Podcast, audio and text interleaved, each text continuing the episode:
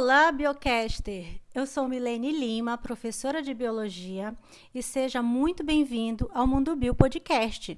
Continuamos a nossa série sobre fotossíntese, luz do sol, que a folha traga e traduz em verde novo, em folha, em graça, em vida, em força, em luz. E nesse episódio falaremos da fotossíntese CAM. Você já ouviu falar dela? Também chamada de metabolismo ácido das crassuláceas. Vem comigo!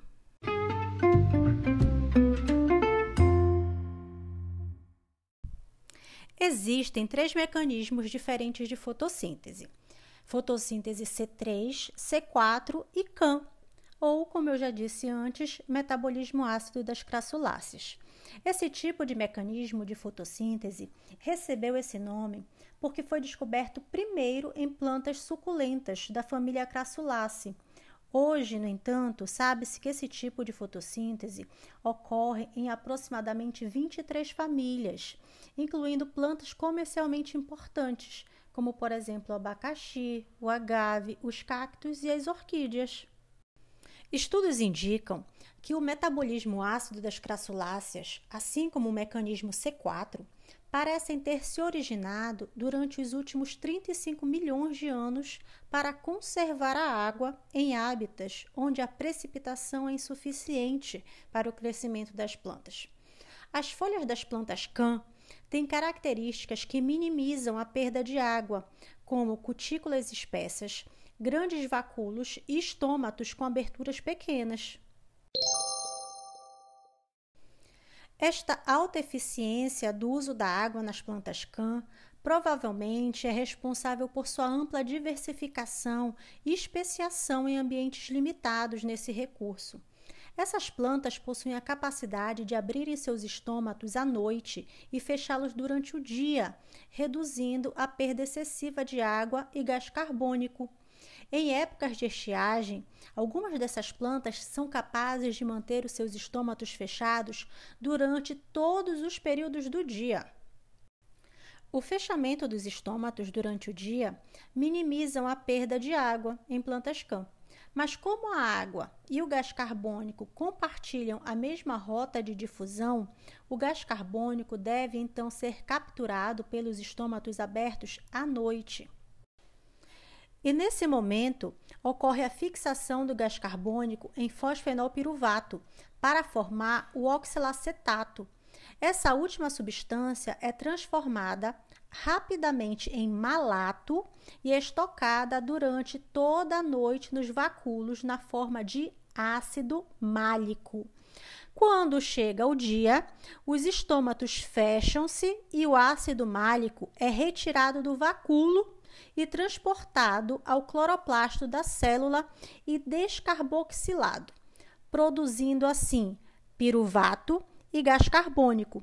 O gás carbônico fixado é então transferido para a ribulose 1,5-bifosfato, a rubisco, que nós falamos no episódio anterior do ciclo de Calvin. O piruvato produzido pode ser então convertido em açúcar e amido. Neste caso, podemos concluir que nas plantas CAN ocorre a formação de ácido málico no período noturno e o seu consumo durante o período diurno. Isso faz com que o sabor da planta mude durante o dia, pois à noite é observado um sabor mais ácido, mas durante o dia a planta torna-se mais adocicada. Outro ponto importante é a contribuição de cada fase para o equilíbrio global de carbono que varia consideravelmente entre plantas CAN diferentes e é sensível a condições ambientais. As plantas CAN constitutivas usam a captação noturna de gás carbônico em todos os momentos, enquanto que os seus equivalentes facultativos recorrem à via CAN somente quando induzidos por estresse hídrico ou salino. E resumindo o nosso episódio de hoje, nós vimos que Em ambientes áridos, a fotossíntese CAN captura gás carbônico atmosférico e reaproveita gás carbônico respiratório. A fotossíntese CAN geralmente está associada a características anatômicas que minimizam a perda de água.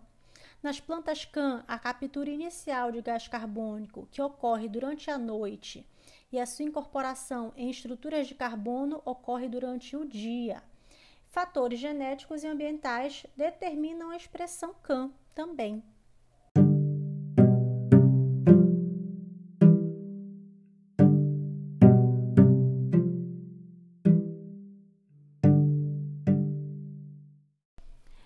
E aí, Biocaster, gostou de saber mais sobre a fotossíntese CAN?